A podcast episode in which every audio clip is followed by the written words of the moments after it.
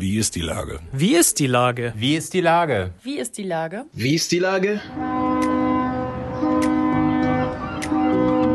Der fast tägliche Podcast mit Lars Meyer. Wie ist die Lage? Unser fast täglicher Podcast als Kooperation mit der Mopo und der Gute-Leute-Fabrik spürt seit über einem Jahr tagesaktuellen Fragen nach. Macher, Musikerinnen, Models, Mütter und Politiker, genauso wie Schwestern, Schüler, Schlachter, Freiberufler oder Helfer, also prominente Lenker oder unbekannte Denker, kommen knapp 15 Minuten zu Wort. Die Auswahl ist rein subjektiv, aber immer spannend und überraschend. Mein Name ist Lars Meyer und ich rufe fast täglich gute Leute an. Unser Partner, der es diese Woche möglich macht, ist Asklepios. Wir können wieder alle Behandlungen durchführen und verschobene OPs, Eingriffe und Behandlungen nachholen.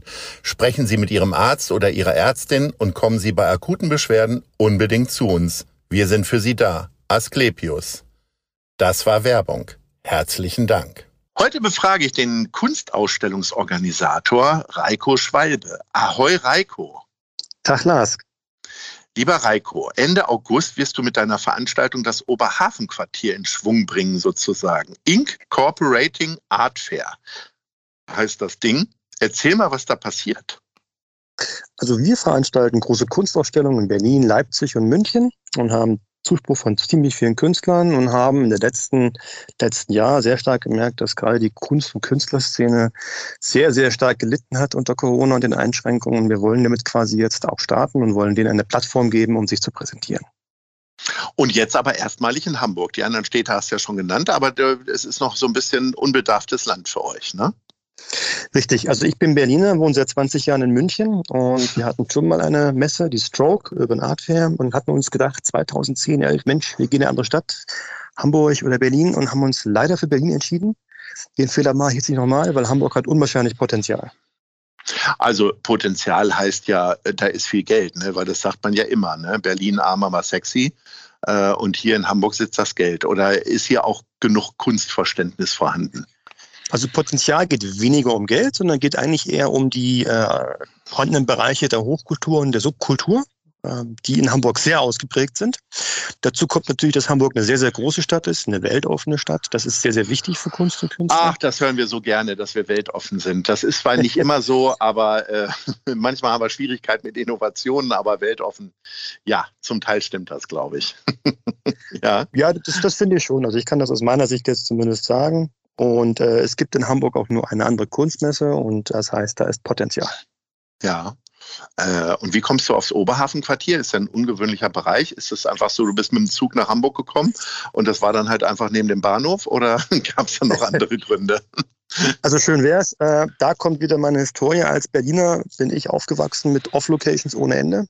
Mhm. Das äh, gibt es in München nicht, aber wir haben sehr früh gemerkt, dass äh, auch damals bei der Stroke, dass wir nicht die klassischen, doch biederen, langweiligen, monotonen Messehallen mögen für unsere Veranstaltungen, sondern wir wollen eigentlich Plätze finden, die A, die Bewohner einer Stadt meistens noch nicht wirklich kennen oder entdeckt haben, beziehungsweise entdecken können. Und wir wollen eigentlich immer einen sehr urbanen Flair haben, weil wir eben nicht die klassische sterile Kunstmesse sind, sondern einfach ein Ort zum Treffen, zum Agieren und zu einem, ja, sich kennenlernen. Da hast du auf jeden Fall schon mal das richtige Gebiet ge gefunden. Äh, denn also ich beispielsweise fahre wirklich nur ins Oberhafenquartier ins Hobenkirk. Ja. Äh, tatsächlich ein ganz wunderbarer Ort zum Essen und einkaufen und genau dahinter macht ihr das dann.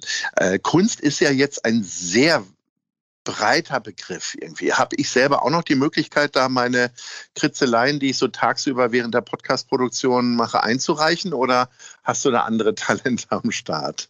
Ja, also in der Tat ist das so, dass wir einen Verteiler von mehreren tausend Künstlern haben und auch hunderten Galerien, die wir quasi anschreiben. Normalerweise hätten wir Corona nicht europaweit, international, dieses Jahr vor allem aus dem Dachbereich Deutschland, Österreich, Schweiz. Wichtig ist, das muss eine gewisse Professionalität dabei sein und wir haben aber auch ich eine Jury, ich merke das schon. externe Jury, genau, die das auch prüft.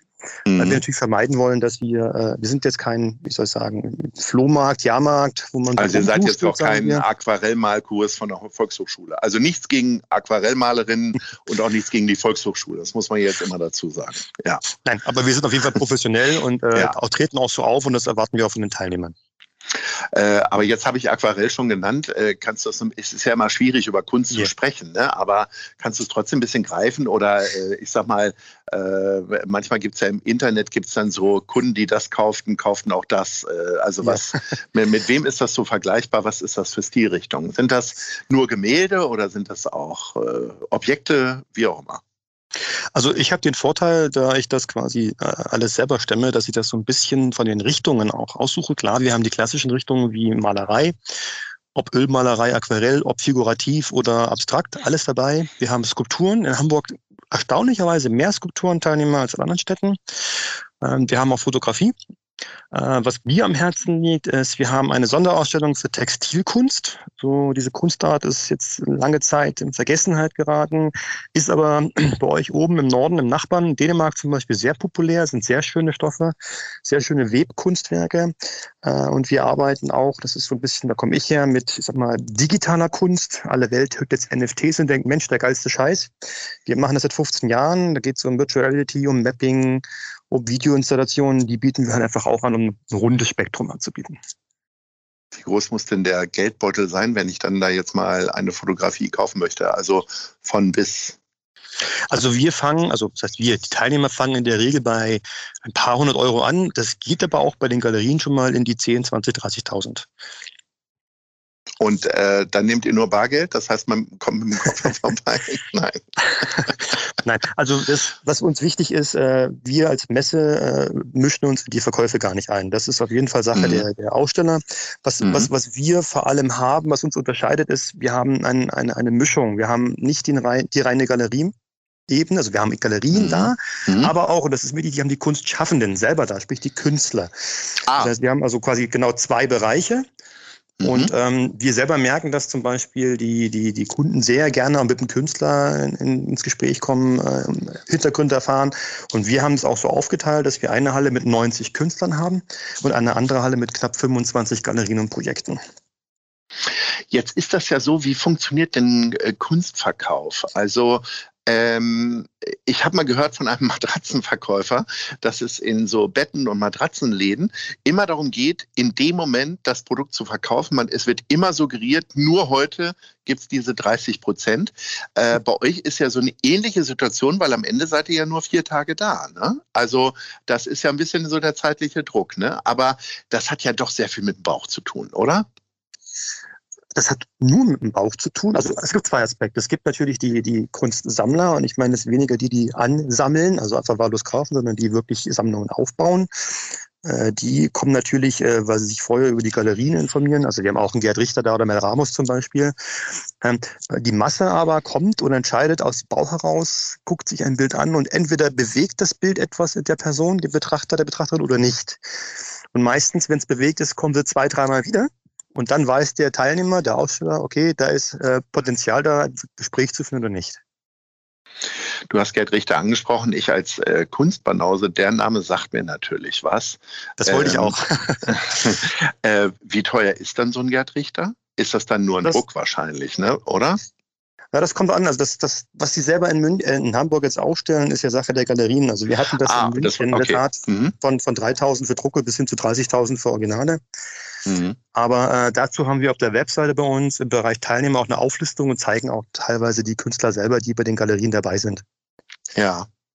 Ähm, also das ist ja tatsächlich so. Wie, wie entwickelst du auch Künstler? Also bist du selber auch in Gesprächen mit Künstlern und nimmst sie dann, wenn die sympathisch sind oder du selber ein Auge dafür entwickelst, sie dann immer wieder mit auf eine Messe? Oder wie funktioniert das? Also ich muss schon sagen, du bist ja schlau, das mag ich. Die Option, das zu machen, ist natürlich klar, weil ich jetzt seit 15 Jahren Kunstmesse mache. Man kriegt dann auch ein Auge für, für, für ich sag mal, mhm. potenziell gute Künstler, die sich verkaufen lassen.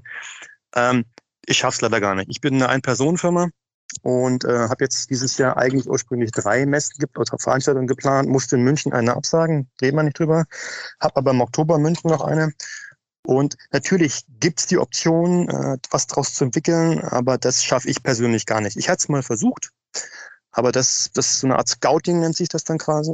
Oder ein Agent für, für, die, für, die, für die Schauspieler. Schaffe ich selber nicht, aber Potenzial wäre da. Und wie ist das dann, äh, wenn da so viel Emotion drin steckt? Wie sehr kannst du dich denn zurückhalten? Also ich könnte wahrscheinlich keinen Schokoladenladen führen, weil ich halt irgendwie stündlich da selber mein bester Kunde wäre.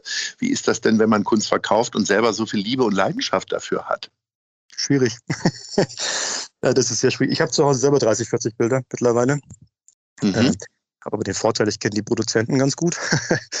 ähm, ja, es ist sehr schwierig. Also äh, ich muss dazu sagen, als Veranstalter re realisiere ich auf der Veranstaltung selber nicht, was angeboten wird. Dafür bitte da kein Auge, weil ich ja noch ein Team von 20, 30 Leuten vor Ort steuern muss. Und äh, gerade jetzt mhm. mit den mhm. ganzen Auflagen ist es sehr stressig.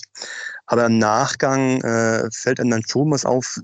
Ich sag mal so, es gibt quasi keine Veranstaltung, wo ich nicht selber auch aktiv werde und kaufe.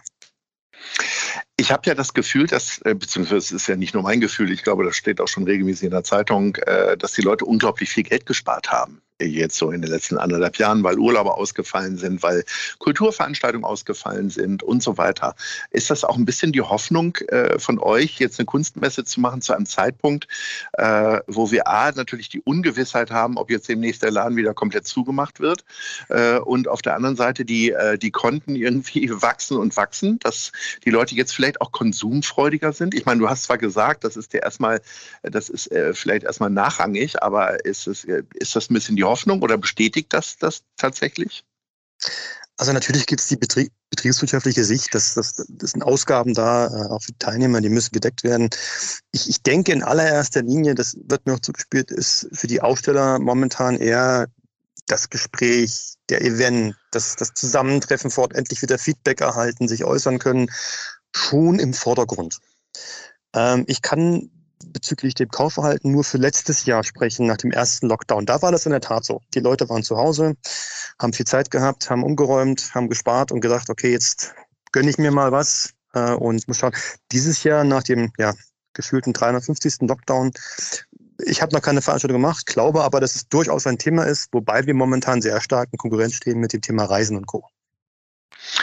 Ja, und äh, also was ich ja so grundsätzlich höre, sind so Kulturveranstaltungen eben dann doch nicht so besucht, wie man immer denkt, dass die Leute ja. so einen Hunger darauf haben, irgendwie wegzugehen. Ne?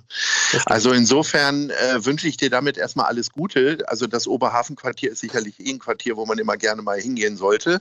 Ähm, und äh, so eine Kunstmesse ist natürlich hochgradig attraktiv und insofern wünsche ich dir ganz viel Glück. Ähm, denn wir kommen jetzt schon zu unserer Top 3 Rubrik. Äh, und äh, du hast ja gesagt, du bist Berliner, wohnst in München. Finde ich eine sehr interessante Konstellation. Jetzt kommst du nach Hamburg. Was, äh, sag mir mal deine Top 3 Hamburg-Klischees. Was landet denn bei dir auf Platz 3? Äh, die Fischbulette. Ja. Die gibt es aber auch. Liegt aber daran, dass ich Fisch nicht esse.